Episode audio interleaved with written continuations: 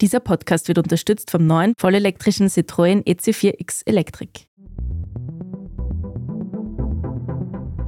Ihr hört Edition Zukunft Klimafragen, den Standard-Podcast zu Klima und Umwelt. Ich bin Alicia Prager.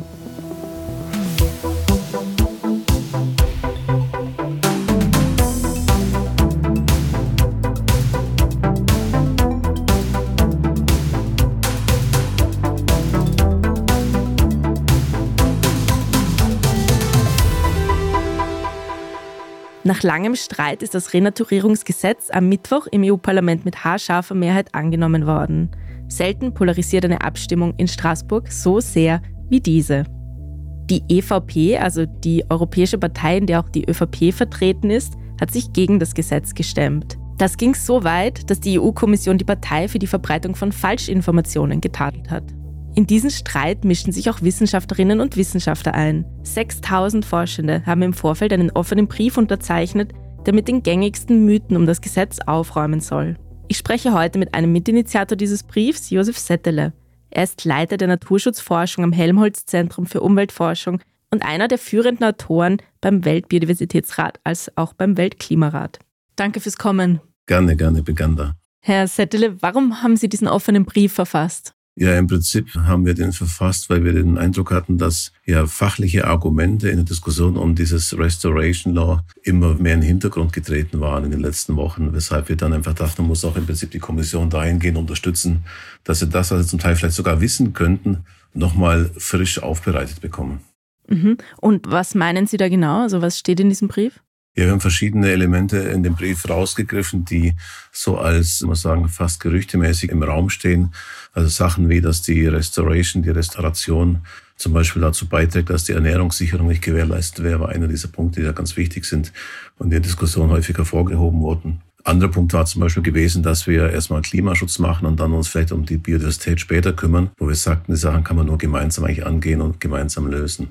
Mhm. Sie haben die Ernährungssicherheit angesprochen. Das ist ein Punkt, den man sehr oft hört. Stimmt das also nicht? Würden die Erträge nicht sinken mit diesem Gesetz? Das Gesetz ist ja Teil von diesem Green Deal, wo es letztlich auch darum geht, dass wir eine Transformation in unserer Wirtschaftsweise und Gesellschaft erreichen müssen. Und das sind einfach verschiedene Komponenten, die hier zusammenwirken müssen. Wenn wir also im Prinzip es schaffen würden, die Agrarlandschaften nachhaltiger, vielfältiger zu gestalten und natürlich das entsprechende Verhalten in Sachen der Nutzung der Landschaft dahingehend verändert, dass wir uns konzentrieren auf mehr pflanzenbasierte Ernährung etc., dann haben wir im Prinzip keinen Verlust an Ertrag. Wir haben einfach andere Erträge, andere Kulturen, die wir entsprechend anbauen könnten und hätten damit eigentlich ein Problem gelöst, was momentan vor allem darin besteht, dass wir uns sehr falsch ernähren oder im Prinzip auch falsche Wirtschaftsweisen haben. Mhm. Wenn wir kurz zu dem Gesetz kommen, könnten Sie kurz beschreiben, was in diesem Gesetz genau steht? Was ist das Nature Restoration Law? Das Nature Restoration Law ist ein sehr umfassendes Gesetz, eigentlich, wo es darum geht, die, das heißt ja Wiederherstellungsgesetz ne? oder Wiederherstellungsverordnung, wo es darum geht, die Bedingungen in der Natur wieder auf den Zustand zu bringen, der die Landschaften funktionsfähiger macht, resilienter, sagen wir zum Teil auch, der einfach dazu beiträgt, dass es der Natur besser geht und zugleich auch den Menschen besser geht, vereinfacht gesagt. Und dann gibt es eine ganze Menge verschiedenster Artikel in dem Gesetz, in dieser Verordnung, die dann dafür sorgen sollten oder sollen, dass entsprechende Elemente umgesetzt werden, um das Gesamtziel der Restoration zu erreichen. Da gibt es dann verschiedene, also es gibt einen Artikel 4, da ging es um Land, Küsten, Süßwasserökosysteme zum Beispiel, wo es um die Wiederherstellung geschädigter Flächen geht. Geschädigt heißt einfach Flächen, die durch Übernutzung zum Beispiel sich stark verändert haben. Das ist auch Thematik dabei, Moore zum Beispiel oder auch bestimmte seltene Lebensraumtypen, wo es dann darum geht, die entsprechend ja wieder zu verbessern, dass einfach dort zum einen die Nutzung durch den Menschen besser folgen kann, aber zum anderen eben auch, dass dort die Natur sich besser erholen kann, was eigentlich auch oft der Zweck auch dieser Flächen war. Das ist ein Artikel als Beispiel, das ist der Artikel 4. Der wurde jetzt beim aktuellen in der Diskussion ja dahingehend ein bisschen zusammen diskutiert heute bei der Verhandlung, dass man es nur auf die FFH-Lebensräume, also die Natura 2000 Lebensräume beschränken möchte. Das ist erstmal der erste Schritt. Was sind das für Lebensräume?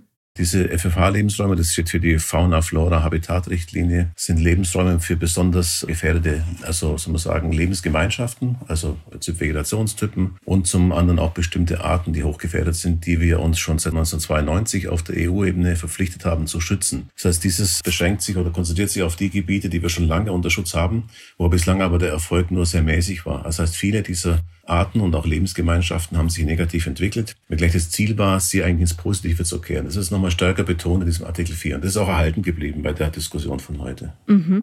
Die Europäische Umweltagentur sagt, dass 80 Prozent der heute geschützten Flächen in einem schlechten Zustand sind. Warum ist das so? Wo sind da die größten Probleme?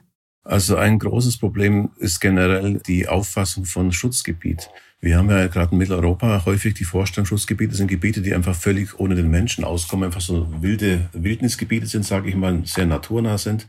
Aber de facto haben wir ja fast immer nur Kulturlandschaften. Also wenn ich auf Österreich schaue, Almen sind ein ganz klassisches Beispiel dafür. Gebiete, die dadurch entstanden sind, dass der Mensch sie in extensiver Art und Weise genutzt hat und auch, auch weiter nutzt. Wenn dieses Management, diese Nutzung dann nicht mehr so stattfindet, verlieren die natürlich auch ihre Eigenschaften, die sie über eine lange Zeit hinweg gewonnen haben durch die menschliche, soll man sagen, Nutzungsweise. Eine Art Koevolution war das gewesen. Jetzt in den letzten 50 Jahren haben wir einen starken Umbruch in vielen Gebieten. Also Umbruch heißt im Sinne von Aufgabe der Nutzung, da wächst das Ganze zu zum Beispiel, oder eben Intensivierung. Und beides führt zu einem schlechteren Zustand der Arten und der Systeme, die wir ursprünglich mal dort erhalten wollten. Und das sind die 80 Prozent, kommen daher, dass eben in ganz vielen Bereichen sowas wie dieses Management eben im Argen liegt. Mhm. Und wie will das Gesetz das verbessern? Das Gesetz kann ja nur dazu anregen, dass wir Maßnahmen ergreifen, die eben dann zu einer Trendumkehr führen, was ja auch das Ziel ist bei vielen der das man sagen, in den Restoration Law festgehaltenen Komponenten. Das heißt, das Ziel besteht darin, den Rückgang, den negativen Trend zu stoppen und dann eine Kehrtwende einzuläuten. Das kann natürlich nur mal ganz spezifisch laufen für bestimmte Lebensraumtypen, also nämlich Grünland, Wiesen und Weiden als Beispiel. Dann ist es bei diesen FFH-Lebensräumen, da wo sehr viel Grünland dabei ist, geht es in aller Regel darum, dort eben die Nutzung durch Beweidung zum Beispiel aufrechtzuerhalten, aber nicht zu übernutzen, aber eben regelmäßig zu nutzen. Das heißt, wir müssen einfach überlegen, wo haben wir wie viele Tiere wann im Jahr, also zum Beispiel Rind, Rindviecher auf der Fläche, also Kühe auf der Weide, um eben diesen Zustand zu erhalten, der eigentlich zu dieser Artenvielfalt geführt hat. Das ist immer sehr spezifisch für bestimmte Lebensraumtypen verschiedene Nutzungsvarianten. Das Beweiden war als ein Beispiel, kann genauso verschiedene Maatzyklen sein, zum Beispiel auch gewisse Ackernutzung bei bestimmten extremen Ackerstandorten. Mhm.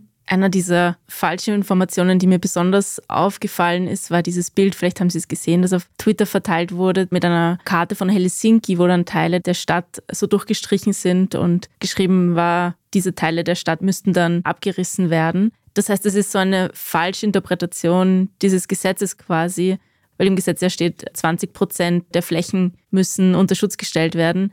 Das heißt, es geht genau darum, dass eben diese 20 Prozent schon genutzt werden können. Nur die Frage ist eben, wie. Genau, die 20 Prozent Restauration heißt ja im Prinzip nicht, dass wir da jetzt irgendeinen Urwald wieder herstellen, also sprich Helsinki im Wald ersticken lassen, was auch immer, sondern im Prinzip Systeme wieder erstellen, die oder wiederherstellen, die vorher schon mal da waren, die gekennzeichnet waren durch gewisse Eigenschaften wie hohe Artenvielfalt oder bestimmte Nutzungen eigentlich letztlich auch. Das heißt, diese Vorstellung, dass wir dort dann plötzlich gar nichts machen dürfen, die kommt nirgends vor, die ist auch gar nicht mit angedacht in diesem Restoration Law. Da geht es also nicht darum, Wildnis zu schaffen, was ja häufig im Prinzip mit dabei ist. Also das ist im Prinzip so eine Fake-Geschichte, kann man schön verkaufen. Gab gab es auch andere Geschichten mit diesem Nikolaus, der irgendwie nicht mehr aus seinem Wald rauskommt, wo er vorher gelebt hat. In Finnland irgendwas war auch, glaube ich, eine Geschichte, die da kam. Können Sie das kurz beschreiben für die Hörerinnen, die dieses Foto nicht gesehen haben? Also beschreiben fällt mir ein bisschen schwer, ich versuch's mal. Also es geht darum, dass wir durch diese Restaurierung eigentlich den Santa Claus in seinem Wald praktisch, man sagen, einwachsen lassen, damit er nicht mehr rauskommt, sehr vereinfacht gesagt. Das Bild selber kenne ich gar nicht, ich kenne nur den Text dazu. Und da ging es halt darum, ein Bild zu zeichnen, dass wir durch diese starke Bewaldung dann dem Santa Claus gar keinen Freiraum mehr geben, sehr vereinfacht gesagt. Und das ist natürlich einfach die Vorstellung auch hier, dass Restauration für viele in der Diskussion bedeutet, dass wir im Prinzip die Natur sich selber überlassen, aber darum geht es in dem Fall ja meistens gar nicht. Mhm. Und dieses Bild, dieses Beispiel von Santa Claus, der in dieser finnischen Stadt nicht mehr aus dem Wald rauskommt, das hat ja die EVP, die Europäische Volkspartei, auf Twitter geteilt, soweit ich weiß. Wie ist diese Debatte so hochgekocht? Also wie kommt es dazu, dass die größte Fraktion im Europaparlament sich so gegen die Europäische Kommission einschießt? Also das Warum ist schwierig zu beantworten. Es fällt mir auch schwer, da geht es alle an Spekulationen. Da geht es hin bis zur Profilierung von Manfred Weber, der demnächst Wahlen in Bayern hat, für die CSU zum Beispiel geht es um die Konkurrenz innerhalb der EVP mit Ursula von der Leyen, was man so hört. Da gibt es ganz verschiedene Elemente, die aber alle gar nichts mit dem Inhalt dieses Gesetzes eigentlich zu tun haben, sondern eher strategischer, kompetitiver Natur sind. Ich habe da keinen tieferen Einblick, ich habe es nur gehört, also ich kann es auch nicht bestätigen. Aber natürlich, Politik läuft manchmal so eigenartig, dass sowas durchaus vorstellbar ist. Also warum das so ist, ich weiß es nicht, weil es gibt ja auch, wenn man anguckt, wie die Abstimmungen liefen bei den Umweltministern der europäischen Staaten, gab es ein starkes Pro für das Nature Restoration Law. Also über 20 Nationen waren dafür und fünf waren dagegen. Irgend sowas in der Größenordnung, zwei haben sich enthalten. Das heißt, auch konservative Regierungen, die ja dann eben auch EVP-geführte Regierungen sind, wenn man so wollte, haben sich dafür ausgesprochen. Aber in diesem Kontext war das dann plötzlich so eine Art ja, wie es mir erschien, so eine Fraktionszwangsgeschichte. Warum auch immer, weil ganz viele Menschen auch aus der konservativen, aus konservativen Kreisen natürlich sich durchaus hier zu Hause fühlen in diesem Restoration. Auch geht ja um die Restaurierung ihrer Kulturgeschichte, ihrer Heimat letztlich auch. Von daher, für mich ist es schleierhaft. Also ich habe da keine richtige Erklärung, man kann nur spekulieren. Zumindest ich kann nur spekulieren. Ich habe keine Hintergründe in Sachen, wie europäische Politik da funktioniert. Ich bin ja nur so ein naiver Wissenschaftler, wissen Sie? Wir machen eine kurze Pause und sind gleich zurück.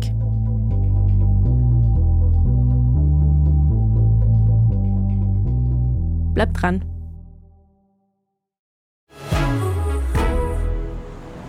Papa, können wir in den Zoo gehen?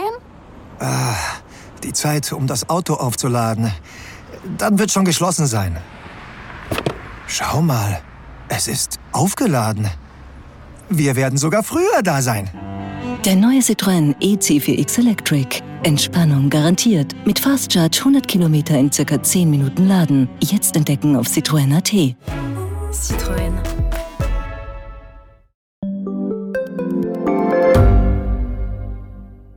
Gibt es außerirdisches Leben? Haben Tiere ein Bewusstsein? Können wir durch die Zeit reisen? Es gibt so viele große Fragen, die uns Menschen seit Jahrtausenden beschäftigen. Aber erst jetzt kann die Wissenschaft Antworten darauf liefern. Oder neue Rätsel entdecken. Ich bin Tanja Traxler. Und ich bin David Rennert.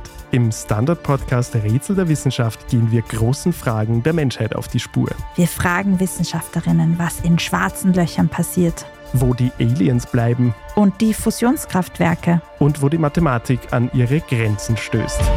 Rätsel der Wissenschaft. Jeden Mittwoch eine neue Folge. Überall, wo es Podcasts gibt.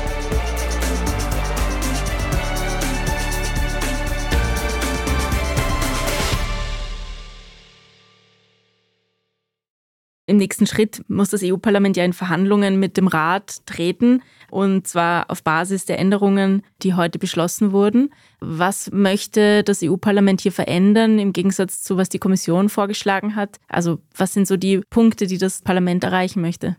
Also nachdem was jetzt Beschlusslage war, ging es ja ganz stark um diesen Artikel in der Agrarlandschaft, war glaube ich einer gewesen, oder das Artikel 9, bin gar nicht mehr ganz sicher, ich glaube das war Artikel 9, das nur ganz genau auswendig im Kopf, wo es um die Agrarökosysteme eigentlich ging. Und da wurden ja verschiedene Indikatoren entworfen. Das wurde ja komplett jetzt praktisch gestrichen. Zwar ganz knapp im Quorum in der Abstimmung, aber ist ja häufig jetzt gerade so gewesen, dass es knapp zuging. Und da ist es so, dass natürlich der Rat und die Kommission eine andere Position vertreten als das Parlament. Da gibt es einen Trilog, der dann letztlich, wo man dann nochmal sich einig werden muss, was man wirklich will. Das heißt, alle Dinge, die jetzt heute erstmal hier durchgefallen sind, könnten durchaus beim Trilog dann im Laufe des Jahres wieder auferstehen, Anführungszeichen. Müssen wir mal sehen.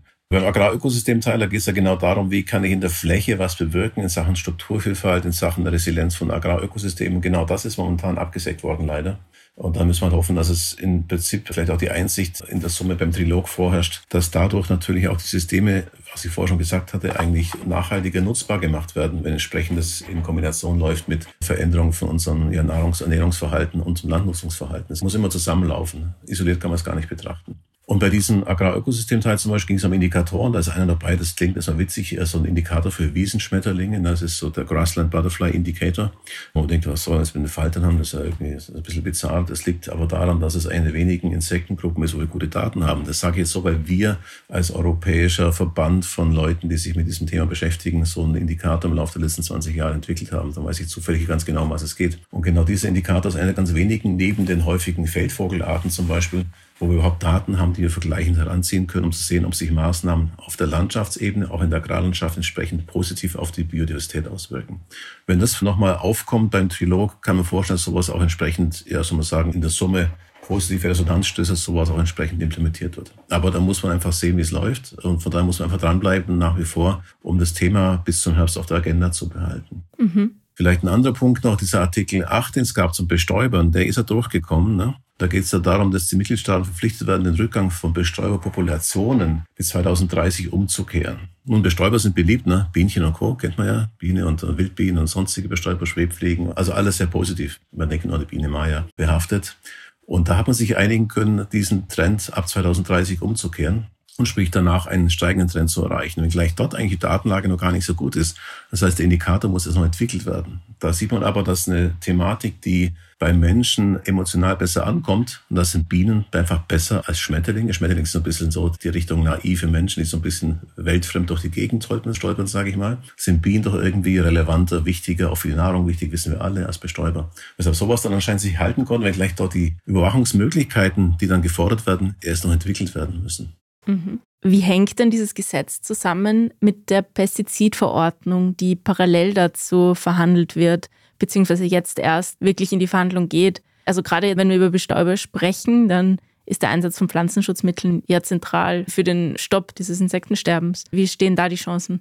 Kann ich auch schwer beurteilen. Ich sage immer so, also ich kenne ja die Verhandlungen, die wir geführt haben jetzt auf globaler Skala in Montreal, was im Dezember war. Ne? Diese Konvention für biologische Vielfalt, wo wir sehr viele Elemente drin haben, die hier jetzt wiederkehren.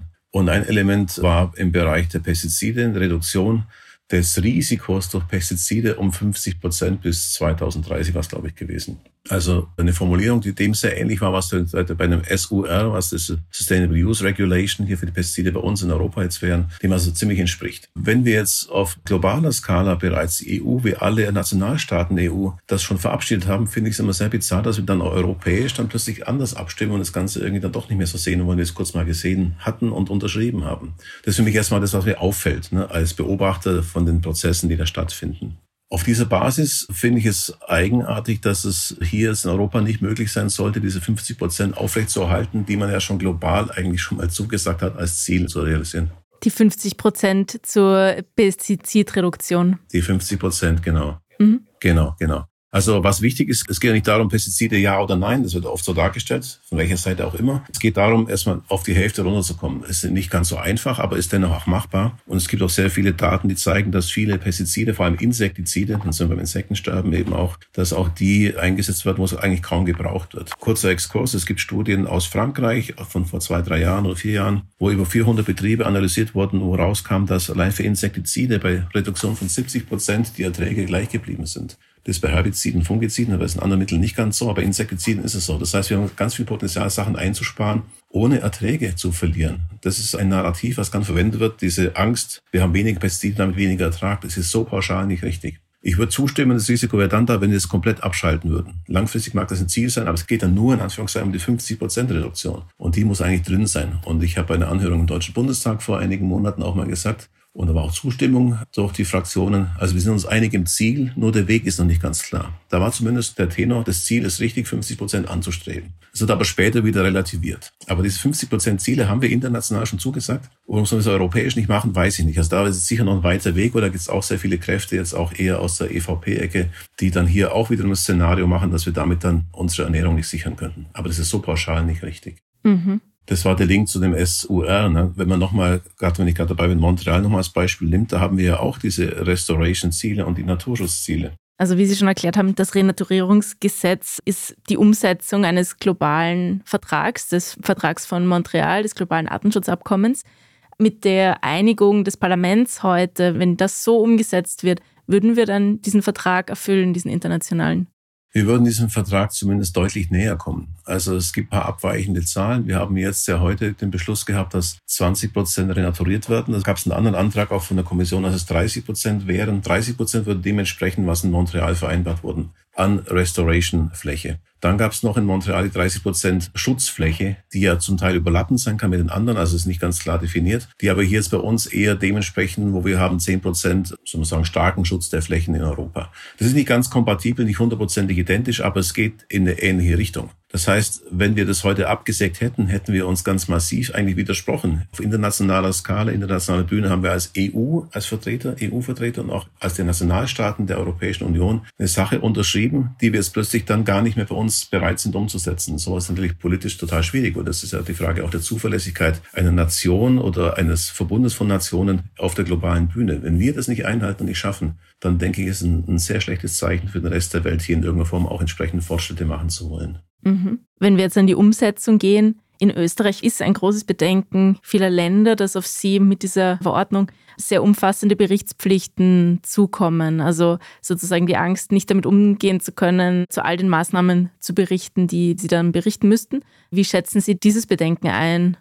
Also ich kann diese Bedenken durchaus nachvollziehen. Erstmal, da wir ja auch jetzt schon häufig gar nicht in der Lage sind, ich sag mal, wir als verschiedene Staaten, ich kenne die Österreich-Bedingungen jetzt nicht so detailliert, aber nicht in der Lage sind, auch die Zustände, die wir haben momentan, richtig zuverlässig zu berichten. Also die FFH-Lebensraumberichte, die alle fünf Jahre fällig sind, die werden schon angefertigt von Nationen, aber auf sehr verschiedenem Niveau und es sind natürlich oft auch von der Detailtiefe, sozusagen, nicht ganz so perfekt. Wenn wir jetzt noch andere Elemente dazu bekommen, das haben wir jetzt ja durch diesen Bestäuberindex zum Beispiel, was kommen wird, dann ist der Aufwand noch etwas größer, zumindest im Sinne von Erfassung von Daten. Ob Erfassung von Daten und entsprechend systematische Auswertung gleich viel bedeutet wie komplexe Berichte, das muss man halt hinterfragen. Also ich kann es nachvollziehen, dass man Angst hat vor zu viel Berichtswesen. Ich finde es auch nicht günstig, weshalb wir dahingehend uns einsetzen müssen, dass wir Indikatoren erfassen, die im Prinzip gar nicht mehr allzu viel Aufwand nach der Erfassung selbst nach sich ziehen. Also im Prinzip die Analyse muss gemacht werden, das kann man auch durch die Wissenschaft machen lassen. Die Daten müssen erhoben werden, die Berichte selber können damit aber entsprechend kurz und knackig eigentlich auch werden. Da müssen wir dran arbeiten, das ist sicher noch ein Punkt, wie gesagt, aber da bin ich ich zuversichtlich, wenn wir gemeinsam das machen, Landwirtschaft, Forschung,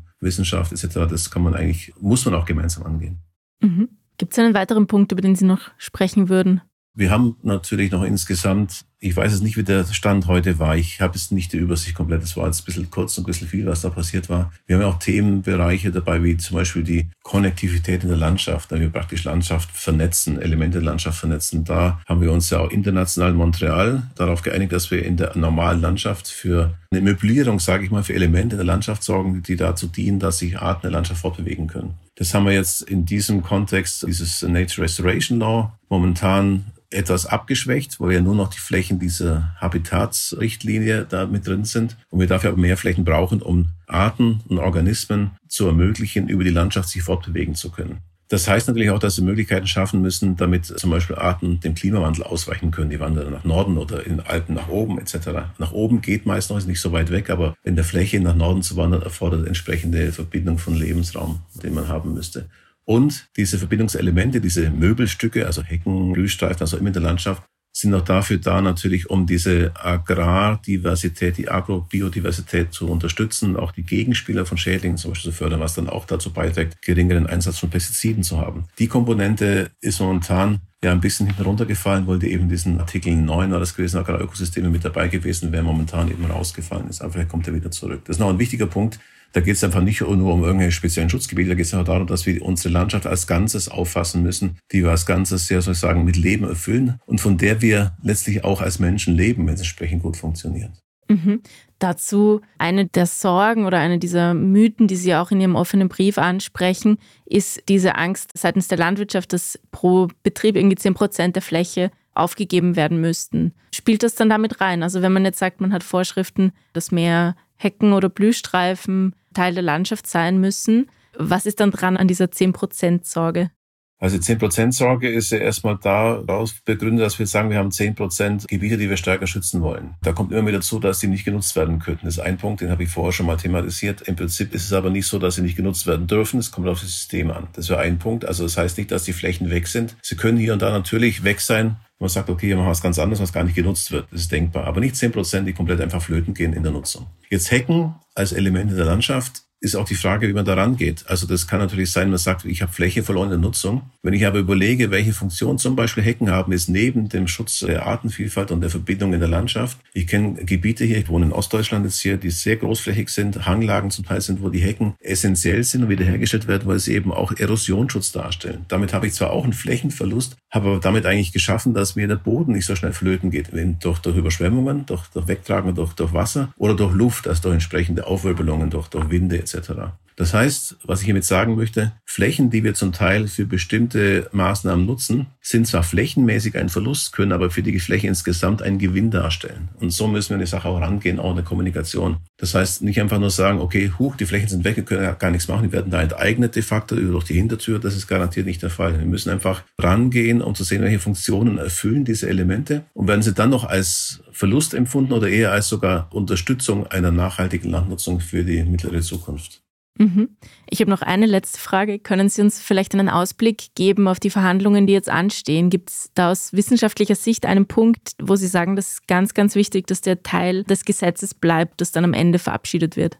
Also aus meiner Sicht ist eine ganz zentrale Komponente der Artikel, wo es um diese Agrarökosystem-Thematik geht, um die große Landschaft, in der wir uns bewegen, von der wir auch leben um die auch langfristig, soll man sagen, nutzbar zu erhalten, müssen wir auf jeden Fall rangehen, dort andere Systeme zu entwickeln, die kleinräumiger sind, die vielfältiger sind, um einfach auch für zukünftige Veränderungen gewappnet zu sein. Das heißt, dieser Artikel, wo es sich dann darum dreht, dieser Artikel 9, der wäre wichtig, dass er dort mit den Verhandlungen entsprechend einen Push erfährt. Eine Vorhersage kann man nicht machen natürlich, das ist ja ein politischer Prozess, aber man kann nur hoffen, dass dieses Element dort entsprechend den Widerhall findet im Trilog, dass dort das Ganze auch wieder auf die Agenda kommt und dort entsprechend dann durchgesetzt realisiert wird. Herr Settele, vielen Dank fürs Kommen. Gerne, stets gerne wieder.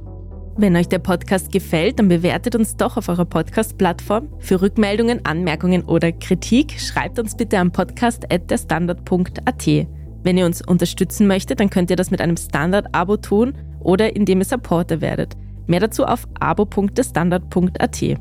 Ich bin Alicia Prager. Diese Folge wurde produziert von Christoph Grubitz. In der nächsten Folge Edition Zukunft geht es um solare Luftschiffe. Die kommt nächsten Freitag. Für heute bedanke ich mich fürs Zuhören. Bis bald.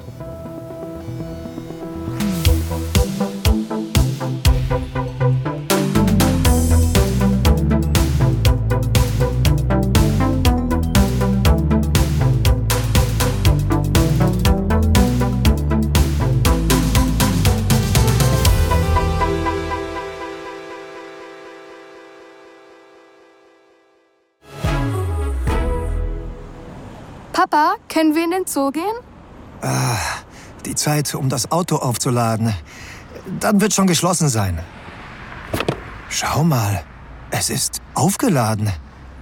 Wir werden sogar früher da sein.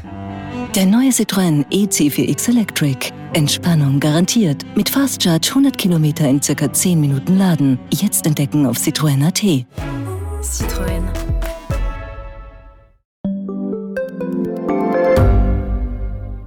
Wie viel Geld macht eigentlich glücklich? Werde ich mit Daytrading reich? Und ist jetzt der richtige Zeitpunkt, um in China zu investieren? Das und mehr sehen wir uns in der neuen Staffel vom Standard-Podcast Lohnt sich das an? Wir, das sind Davina Brumbauer, Alexander Amon und Michael Wendisch. Und gemeinsam mit Expertinnen und Experten fragen wir uns, wie ein Pyramidenspiel funktioniert, was eigentlich ein Baby kostet und ob es sich lohnt, in eine Steueroase auszuwandern.